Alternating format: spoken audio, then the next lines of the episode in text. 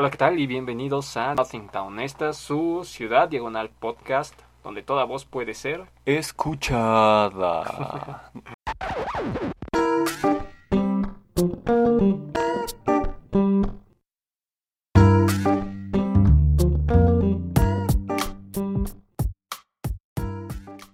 Escuchada, raza, ¿cómo andan? Perfectísimo, amigo, perfectísimo. ¿Cómo estás tú? Bien, Bora, bien.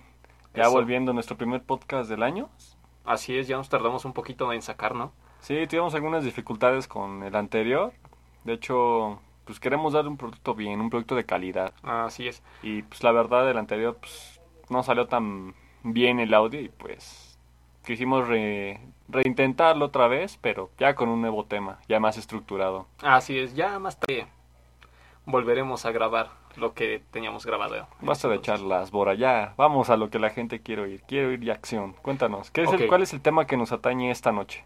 El Super Bowl. Ayer fui de Super Bowl, ¿no? Exactamente, estamos ¿Quién hoy a lunes 8 de febrero.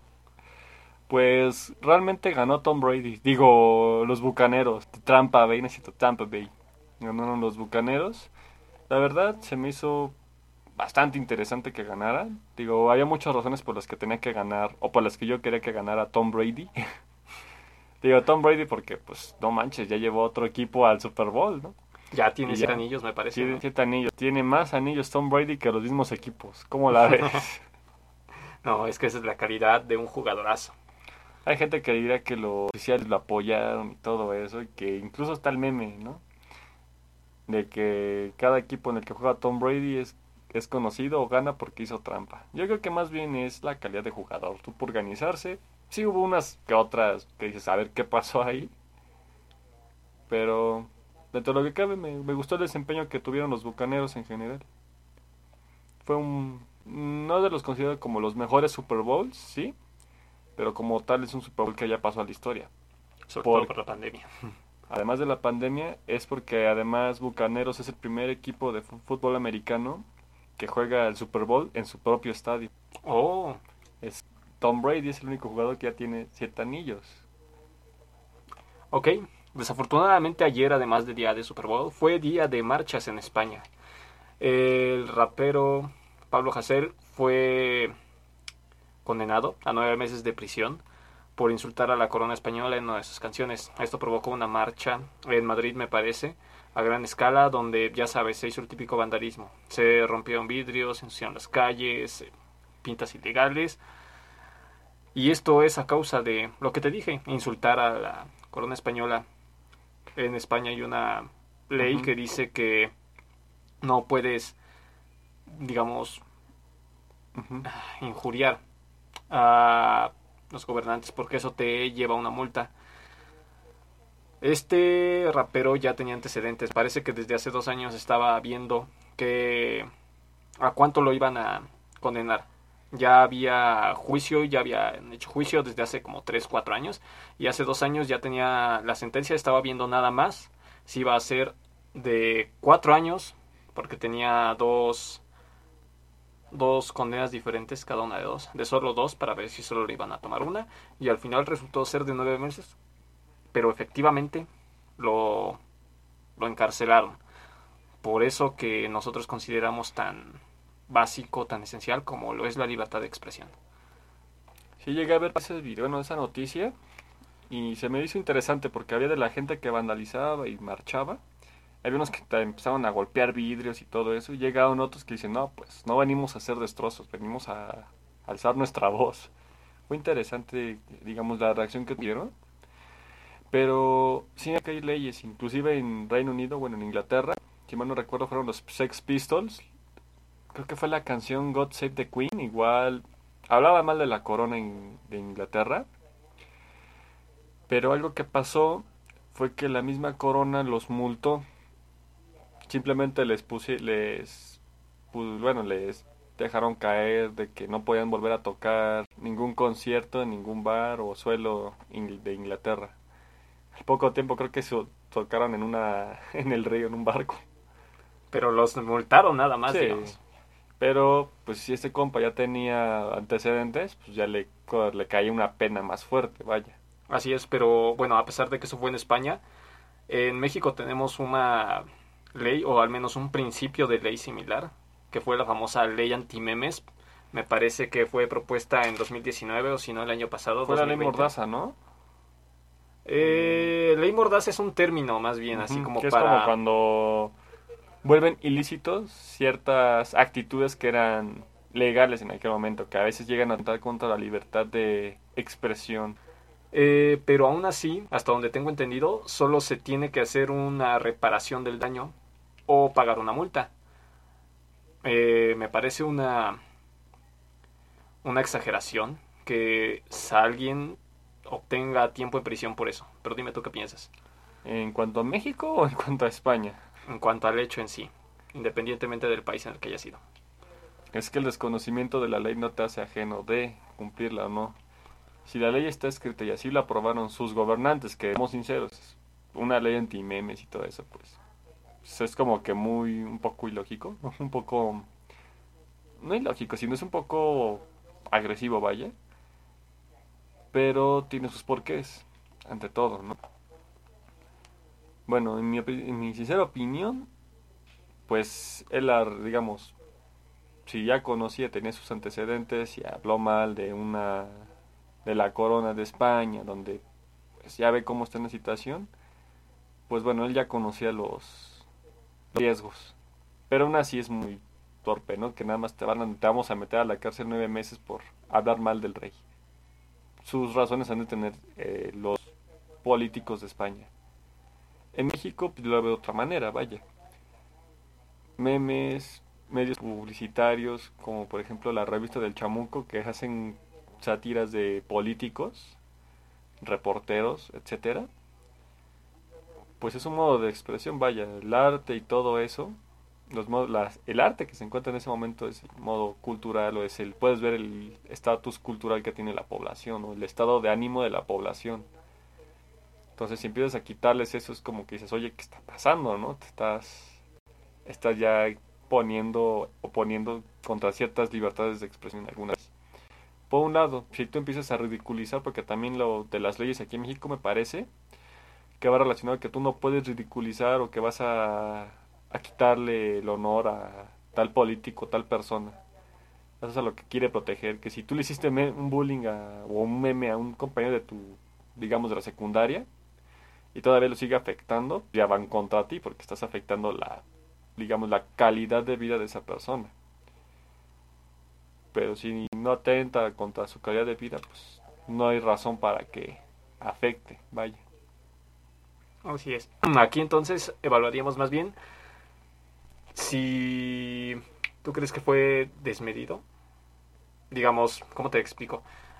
No sé si alguna vez has oído la frase de que no es lo mismo contar chiste de abajo hacia arriba que de arriba hacia abajo. ¿A qué me refiero? Cuando un pobre hace un chiste de un rico, todo el mundo se ríe. Cuando un chisco, un, Un cuando un rico. rico hace, cuando un rico hace un chiste de a un pobre, entonces se considera una ofensa y todo el mundo se indigna, ¿no? En este caso, vemos que pues, alguien famoso, si quieres, porque la verdad yo en mi vida había oído hablar de él y eso que estoy más o menos enterado de lo que pasa en el rap de España, pero digamos, alguien más o menos famoso, no tanto, hace una broma, pues al mismo rey. Y en España la situación social es un tanto difícil, hay gente inconforme. Entonces llega este sujeto, hace una crítica y lo encarcelan. ¿Qué te parece tú? ¿Qué te parece a ti? ¿Crees que esto podría, no sé, desencadenar alguna modificación en una ley? Pues si los mismos políticos lo ven así, la van a generar, pero en el caso de España no creo. Tendrán que moverse bastantes firmas, tendrán que hacerse notar las voces, eso es lo... Bueno, yo creo que sí puede hacerse un cambio, vaya. Ahora que se viene ya todo lo que se ocasionó, puede que haya un cambio, pero ve todo, por ejemplo, eso de la independencia de Cataluña, ¿no? Ajá. Creo que como todavía formalmente no se han independizado, aunque ellos ya se No, consideran, ya, ya son ciudadanos ajenos, ¿no? Igual pasa con Texas, que si es Texas o es San Antonio, que también se quiere, o California, era California, de que se quería independizar de Estados Unidos, o Yucatán, que muchos del sur ya no, no son mexicanos, no son yucatecos, o son, o son guatemaltecos o salvadoreños, pero no son mexicanos. es eso. Ahí va relacionado mucho esa cuestión de identidad, identidad cultural o de identidad que tú tienes con cierto personaje. En el caso de la población se sentía más identificada con dicho artista porque es alguien que está, digamos, los artistas están expresando, son la voz del- de la ciudad, del pueblo, de, los, de sus habitantes. Ellos en sus líricas, en sus canciones, en sus obras, muestran cómo está la población, cómo, cuál es el sentir de esa población. Entonces, al encarcelarlo y al actuar así muy radicalmente, mucha gente se identificó con él y pues, sintieron que arrastraron no solamente pues, a, pues, a un rapero, sintieron que pudieron haber arrastrado a su primo, a su tío, a su hermano, a su mejor amigo, alguien al quien de verdad aprecian mucho. Muy en contra del rey, que no sé qué tan cierto sea, habrá los españoles, son los únicos que me podrán desmentir, no sé. O pueden, decir, pueden decirnos otra verdad. Es que he escuchado que en España últimamente han estado chocando mucho o han estado resintiendo mucho la corona, vaya. Como que pues la tienen ahí, pues sí, pues nos aguantamos, pero no es algo como que ya se sientan identificados. Entonces, imagina, tienen un- unas, una emoción, una sensación de desapego, así como de... No quiero decir repudio porque es una palabra fuerte, pero una sensación como de alejarse de la corona, pero sienten una, una afinidad con a los artistas, con ese artista, vaya, en específico. ¿Cuánta gente movió? Se sintieron, se sintieron unidos ahí. Juntó, un, un artista juntó más un montón de gente que bastantes españoles que siguen a la corona. No sé si me doy a entender. Sí, Aquí sí. algo que influyó mucho fue esa sensación de pertenencia, ese, ese sentimiento de identificarse con la persona que fue encerrada. Así es, es que si te fijas, actualmente en la corona española, los, bueno, actualmente en la política española los reyes están más que nada como una cara hacia el mundo, vaya. Representantes, pero en sí no cumplen una función real. España tiene a su presidente de gobierno, Mariano Rajoy, que es básicamente lo que vendría a ser el presidente de nuestra República Mexicana.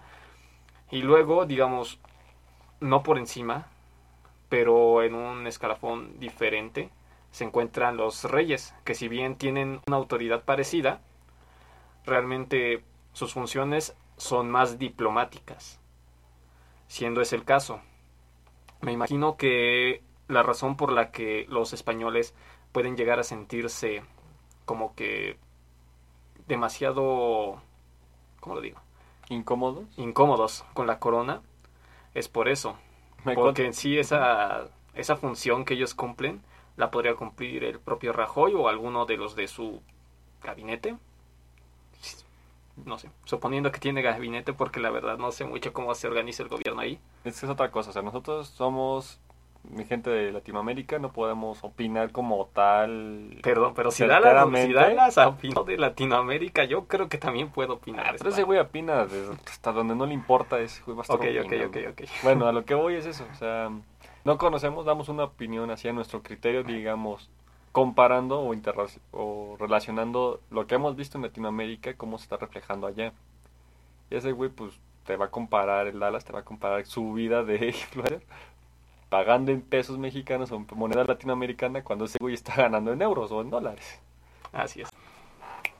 Te digo, lo que hace este Dallas es andar comparando, vaya, un modo de vida que él tiene como turista. Él cree que, pues, que ganando en, en dólares y en euros vas a vivir bien en un país donde se paga en una moneda de menor denominación. Y tiene razón, tiene razón. Vas a, tú ganas casi casi 20 veces más si gastas en dólares que un mexicano promedio, ¿no? Así es. O sea, un Pero dólar ahí está en, bueno, Ajá. me pasa que siempre está entre los 18 a 20 pesos. Entonces, imagínate, con 20 pesos, ¿qué- ¿cuántas cosas no te compras, no? Pues casi nada, pero, pero, o sea, sí te entiendo. bueno, la vaya, economía cambia mucho, ¿no? Exacto. Entonces, realmente, pues es una comparación que dices, ¿qué onda, no?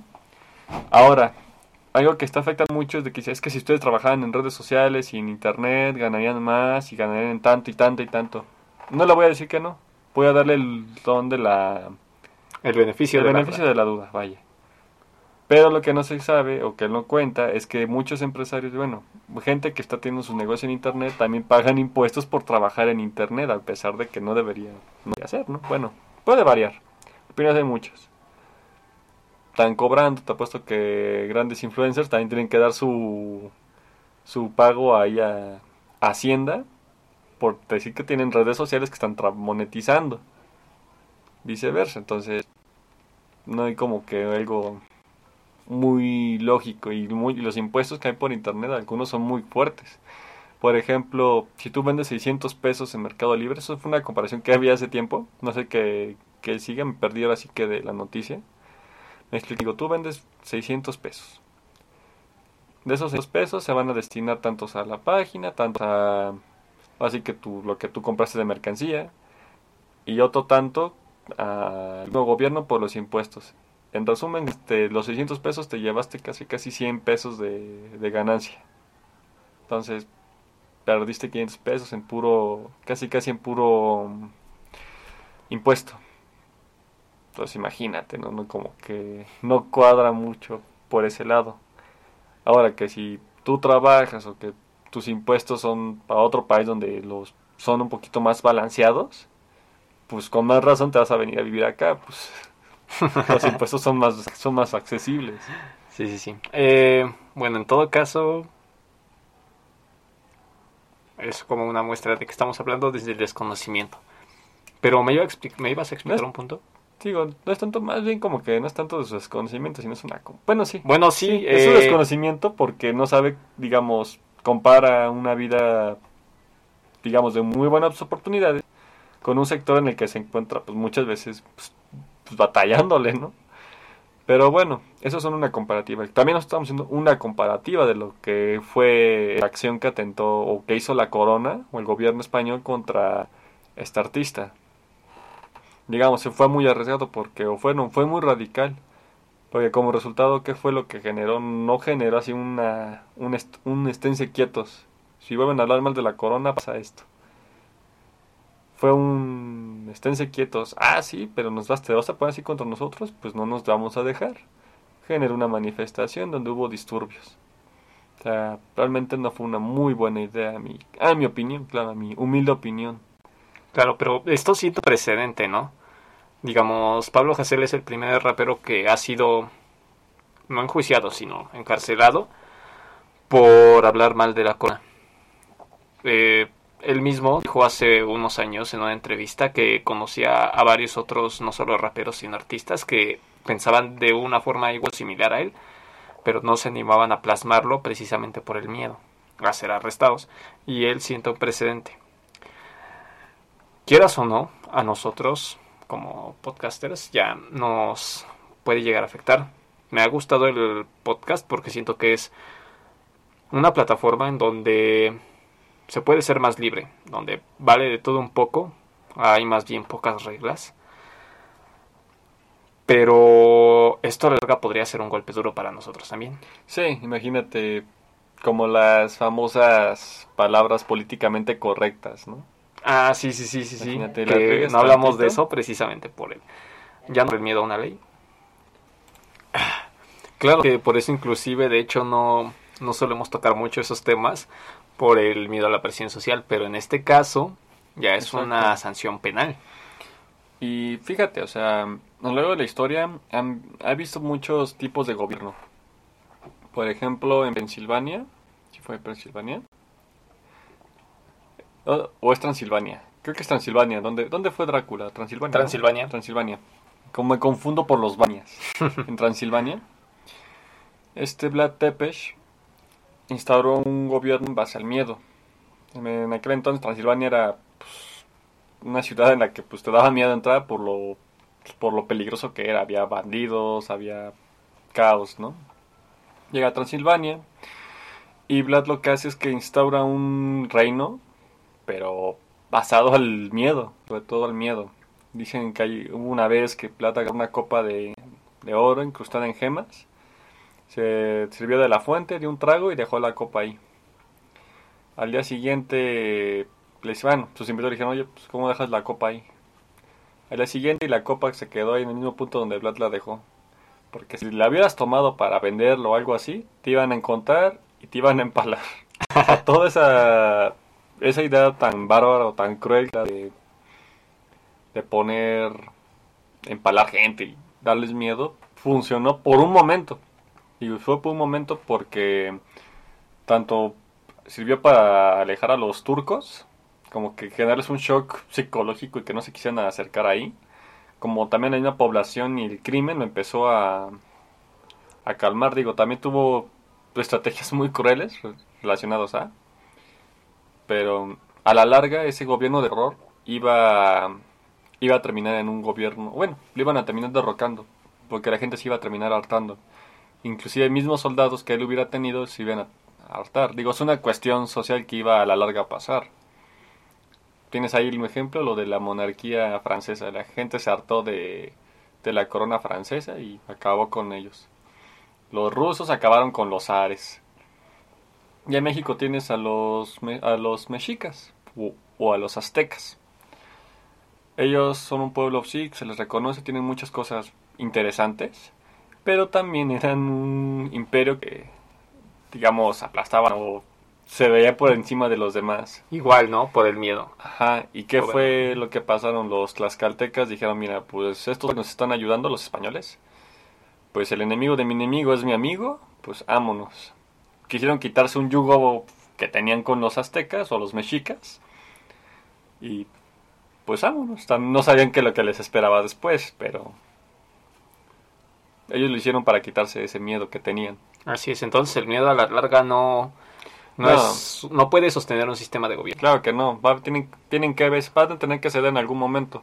Tiene que haber alguien que ceda o tienen que generar, buscar a alguien que tenga, se, gane su respeto, si no, pues va a haber más disputas y va a haber misma gente que se va a rebelar. Inclusive, me atrevería a decir que a la larga, si siguen va a ser un gobierno de miedo, mismos militares se van a empezar a alzar en contra de la misma corona.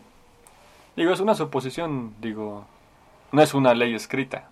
En cuestiones de humanidades y, sociedades, no hay una ley que diga, pasa esto de esta manera y se va a repetir en todas las sociedades. Claro que no. Puede que me equivoque. Puede que ese modo de vivienda bajo el miedo les funcione y, y se perpetúe. Simplemente eso lo va a decidir el tiempo y la misma gente que vive ahí. Eso sí. eh, Disculpen mi cátedra de historia, pero. No, no, no, está bien. Como que vi una manera de poderlo explicar. Quedó perfectísimo, amigo. Perfectísimo. Perfectísimo. Eh, bueno. Pues, como lo digo, eh, ¿qué sigue? A partir de ahora me imagino que ya hablando un poco menos de lo que podría ser el ambiente social a lo que podría ser la carrera de este rapero al final.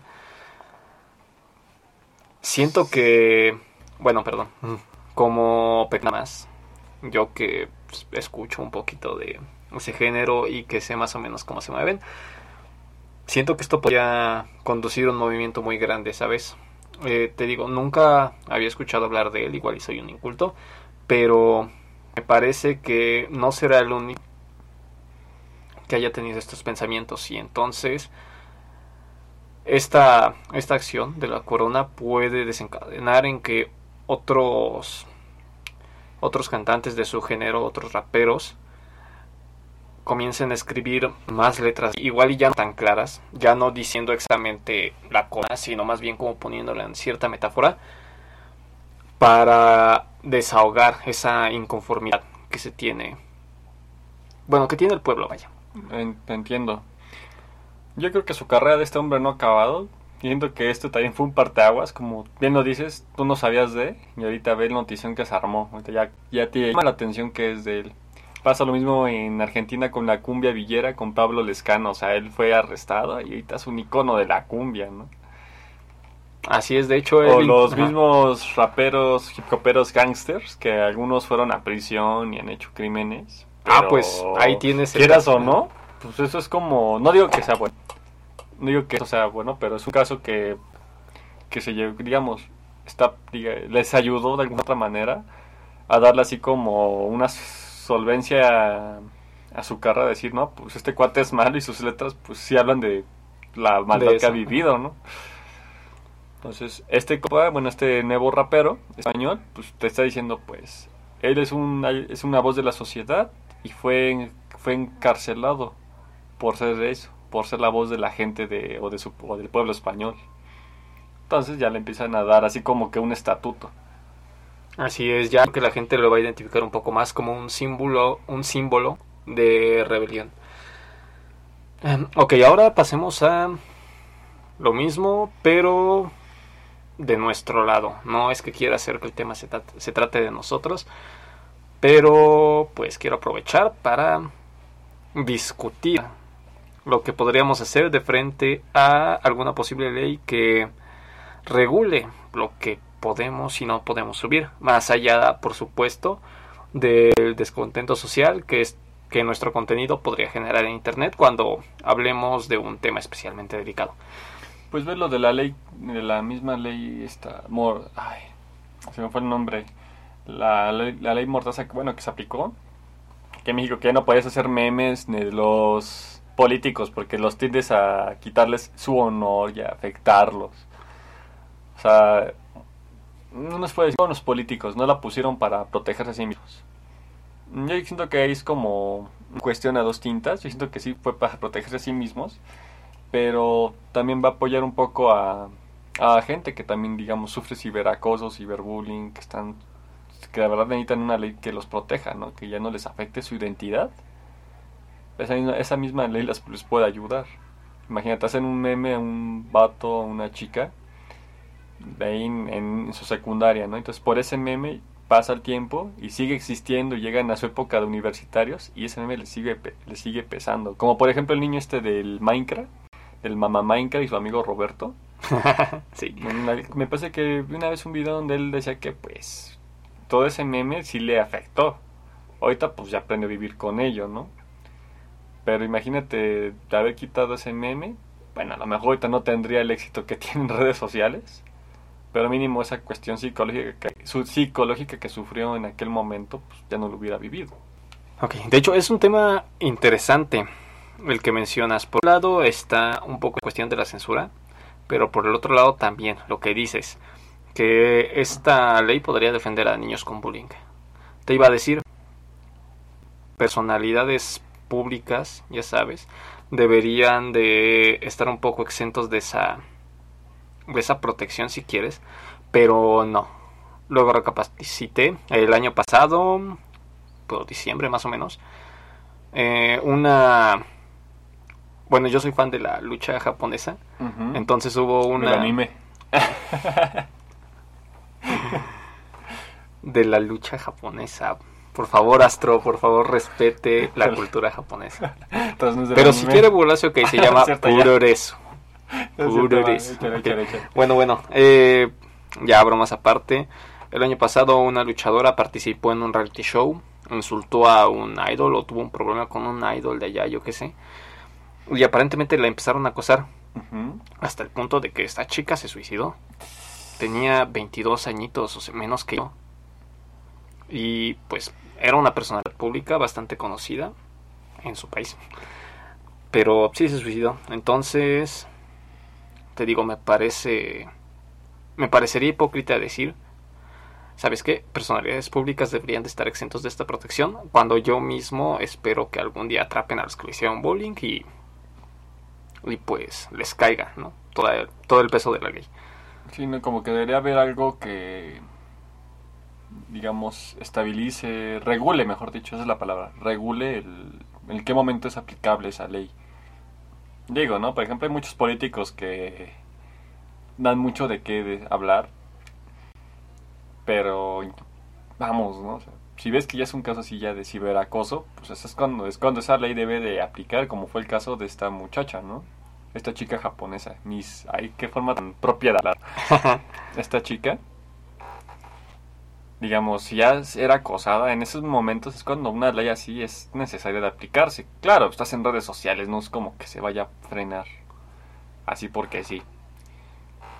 Pero si es, ves que hay momentos donde más que para hacer justicia, más bien para hacer notar lo que simplemente otros medios están dando de alta, porque lo que te dice, por ejemplo, es de que tú no puedes no solamente hablar, hacer un meme y ya con eso, sino es que sacas a también noticias que muchas veces otros medios nos van a sacar, como por ejemplo, tienen miedo a que, a que les haya a echar abajo la noticia, que los cancelen, que les quiten rating, etcétera, por ese miedo.